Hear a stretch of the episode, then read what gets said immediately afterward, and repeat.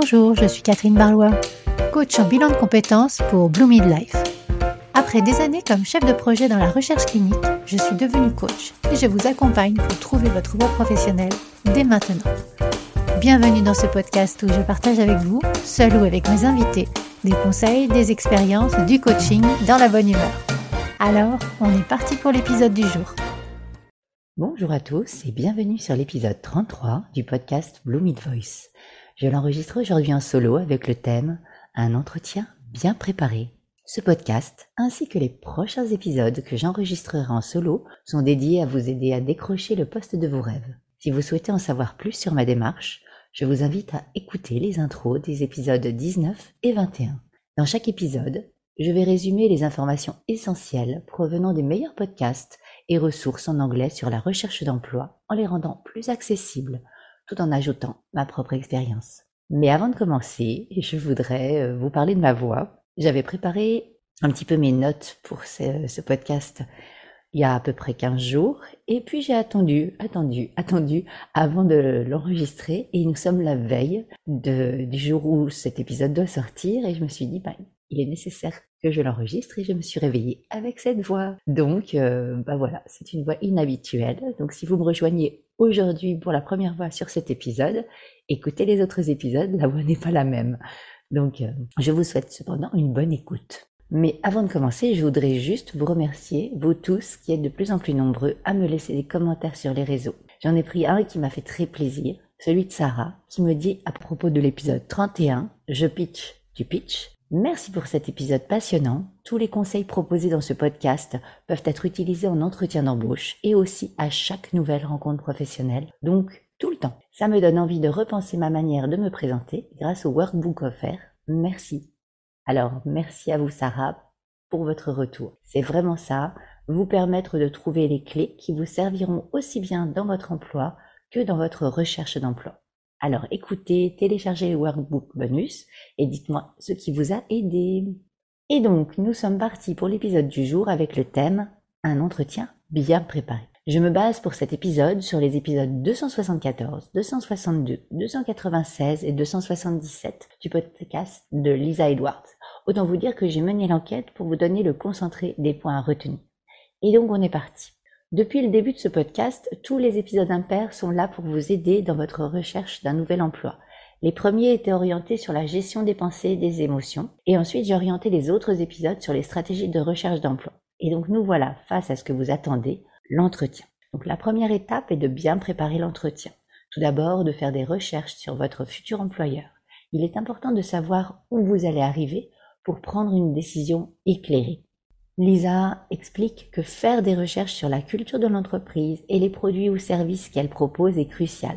Elle recommande de ne pas se contenter du site web de l'entreprise, mais d'utiliser des sources comme Glassdoor et LinkedIn pour obtenir des informations plus honnêtes, en particulier en contactant d'anciens employés. Elle insiste sur l'importance de parler à au moins trois personnes pour obtenir plusieurs perspectives et éviter de se baser sur l'expérience unique d'une seule personne.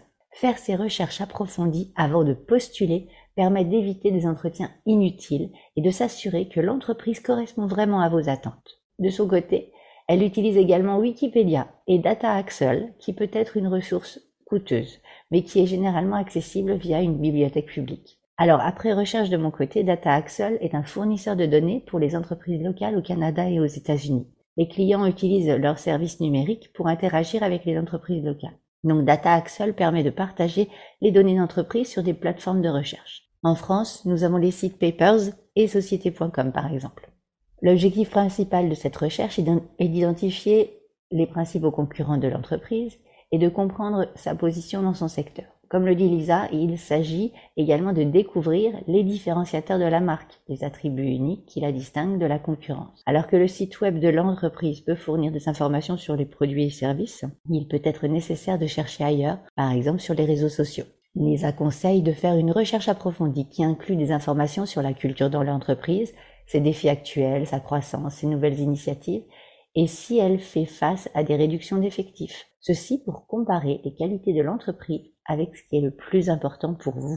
Les questions à se poser incluent des aspects tels que le secteur dans lequel l'entreprise opère, la viabilité de cette industrie, le mode de croissance de l'entreprise, sa situation financière, la résonance avec la mission et la vision de l'entreprise, la taille et puis la phase de vie de l'entreprise ainsi que sa culture. Lisa conseille même de faire cette recherche avant même de postuler un emploi, car cela vous permet d'économiser du temps et de ne postuler qu'aux emplois qui correspondent réellement à vos attentes. En outre, cela évite de s'engager dans des entretiens pour des postes qui ne sont finalement pas souhaités. Pour finir, la recherche à propos de votre futur employeur vous permettra d'avoir des questions plus fines à lui poser quand ce sera à votre tour de poser des questions. Et également d'interagir plus aisément durant l'entretien lui-même, car vous en saurez déjà un peu plus sur le cadre. Donc maintenant que vous connaissez mieux votre employeur, votre futur employeur, vous allez vous préparer aux questions qui pourraient vous être posées. Nous avons parlé du pitch dans l'épisode 31, donc si vous ne l'avez pas encore écouté, gardez-le en tête pour vous préparer à la question Parlez-moi de vous. Et concernant les autres questions, Lisa nous propose la méthode CARL. C-A-R-L. Challenge, action, résultat, leçon tirée. D'après Lisa, les questions reposent sur le principe que le meilleur prédicteur de la réussite future est le comportement passé.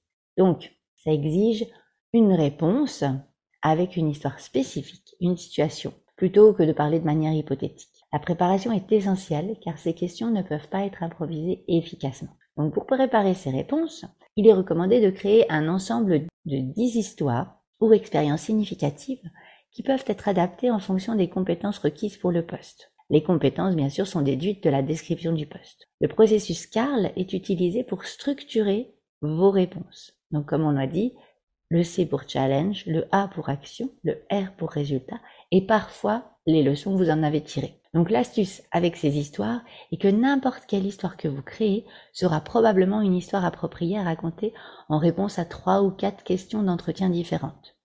Ainsi, dix histoires vous fourniront des munitions jusqu'à 40 questions d'entretien. Alors, comment est-ce qu'on fait? 1.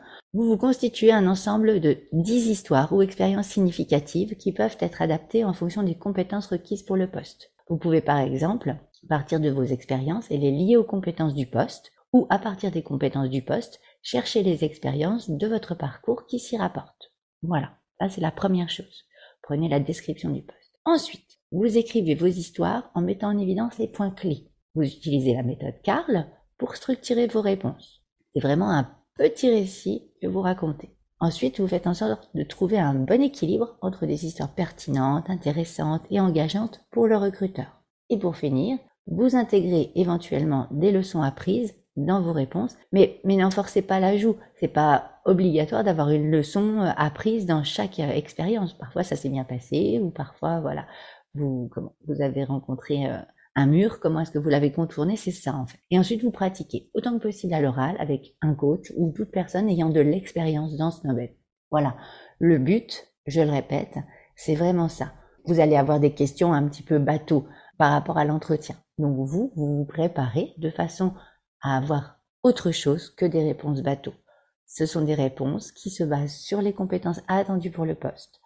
Et donc, vous, vous avez préparé tout le contexte autour, c'est-à-dire que vous avez amené vos compétences passées sur le futur de ce poste. Donc voilà, c'était la deuxième étape de la préparation, vous faire un stock d'anecdotes et d'histoires qui viennent étayer votre parcours et vos compétences. Et pour finir, je vous propose de vous attarder sur le langage corporel, également connu sous le nom de communication non verbale. Son importance dans le contexte d'un entretien d'embauche sous-estimée. Cela peut vraiment faire la différence dans votre entretien. Et selon de nombreuses recherches, si vos paroles et votre langage corporel divergent, un recruteur expérimenté privilégiera souvent le langage corporel. Donc assurez-vous que votre langage corporel est en harmonie avec ce que vous voulez véritablement dire et laissez à penser à votre sujet. Donc voici 11 conseils que Lisa donne pour vous aider. Mais je voudrais juste faire un avertissement. N'essayez pas de rentrer dans toutes les cases. Pour moi, à mes yeux, ce qui compte, c'est de rester qui vous êtes, authentique. Voilà, une fois que j'ai dit ça, alors je commence avec un conseil zéro qui tombe sous le sens mais qu'il est bon de rappeler malgré tout.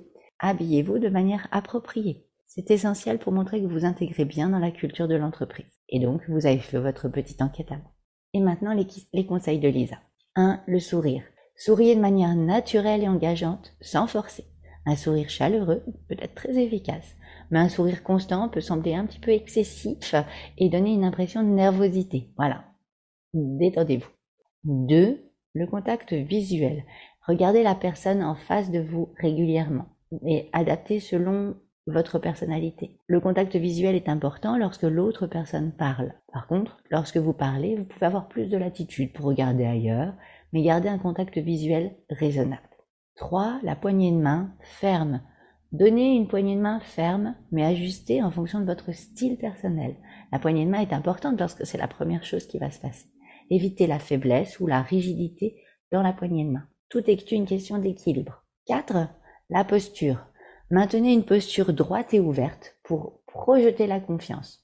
On va éviter la posture affaissée ou trop en avant ou les épaules de côté, de travers, voilà. Vous vous asseyez tranquillement mais pas rigide. Les mouvements de la tête. En 5. Évitez des mouvements excessifs de la tête.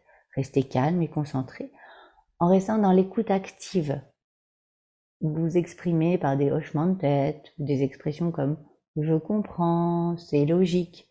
Ça montre votre engagement dans la conversation et ça enlève également cette petite idée de nervosité. 6. Les mains visibles. Ne cachez pas vos mains. Cela peut être perçu également comme de la nervosité. Donc 7. Les gestes maîtrisés. Les gestes des mains sont normaux et évitez de trop vous agiter. Ne jouez pas avec vos cheveux, ne cliquez pas votre stylo, ne bougez pas constamment les jambes. Cool. C'est facile à dire, je suis d'accord.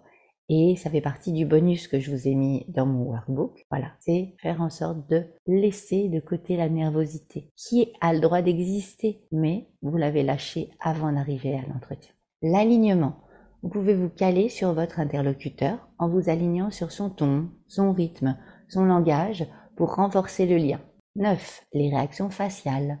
Contrôlez vos réactions faciales pour éviter de donner des signaux contradictoires. Les expressions faciales jouent un rôle crucial dans la communication non verbale. Donc vous maintenez une expression calme et vous évitez des signes de frustration ou de désaccord. 10. Là, c'est, ce ne serait pas le cas pour moi aujourd'hui, la tonalité de la voix. Encore que, gardez une tonalité de voix confiante et claire, ce que j'essaye de faire. Évitez les murmures ou les discours rapides. Voilà, votre voix est posée, votre personnalité est posée. Tout vient se raccorder aussi bien la posture, vos mains, votre voix. Et pour finir, 11. La réponse au langage corporel du recruteur. Soyez vous aussi conscient des signaux non verbaux du recruteur et adaptez-vous en conséquence. Pour finir, je dirais montrer de l'enthousiasme. Votre langage corporel doit exprimer votre intérêt et votre empressement pour le poste. Mais surtout, restez naturel. Ce ne sont que des conseils et donc gardez ce qui fait sens pour vous. C'est le plus important. Et donc voilà, nous avons fait le tour de ce que j'ai recueilli comme information dans les podcasts de Lisa Edwards sur ce thème. Ainsi se termine cet épisode de podcast. Je vous ai préparé, comme d'habitude, un workbook pour vous permettre d'approfondir ce sujet et de vérifier que vous avez pensé à tout, plus deux idées bonus pour préparer votre entretien dans les meilleures conditions. Je vous laisse réfléchir à comment appliquer cela dans votre recherche d'emploi et je mets le lien dans la retranscription. Partagez avec moi ce que ce podcast vous a apporté comment vous avez avancé.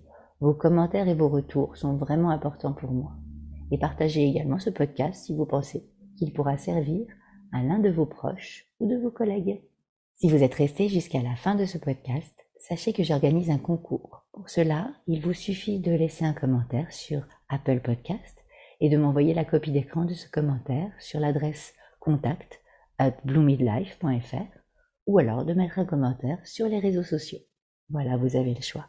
Mais sachez que ces commentaires sont comme un boost pour moi, pour me garder motivé à continuer à vous partager du contenu de qualité.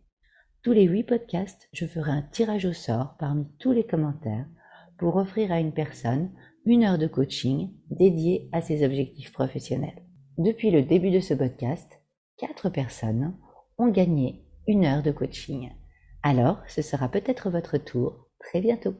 J'espère que ma voix aura rendu le podcast audible malgré tout. Je vous souhaite de très belles fêtes de Noël et je vous donne rendez-vous la semaine prochaine avec des épisodes cadeaux. Lundi prochain pour un épisode spécial Noël, une interview de Christine Gold en anglais et vendredi prochain pour une interview fleuve avec Stéphanie Jung, un épisode qui en vaut deux, voire dix, tellement il sera riche en énergie et en conseils. D'ici là, très bon week-end de Noël, très belle semaine et à très bientôt. Si cet épisode vous a plu, n'hésitez pas à le liker, à le partager, à mettre 5 étoiles sur votre plateforme d'écoute préférée. Et je vous souhaite une belle semaine.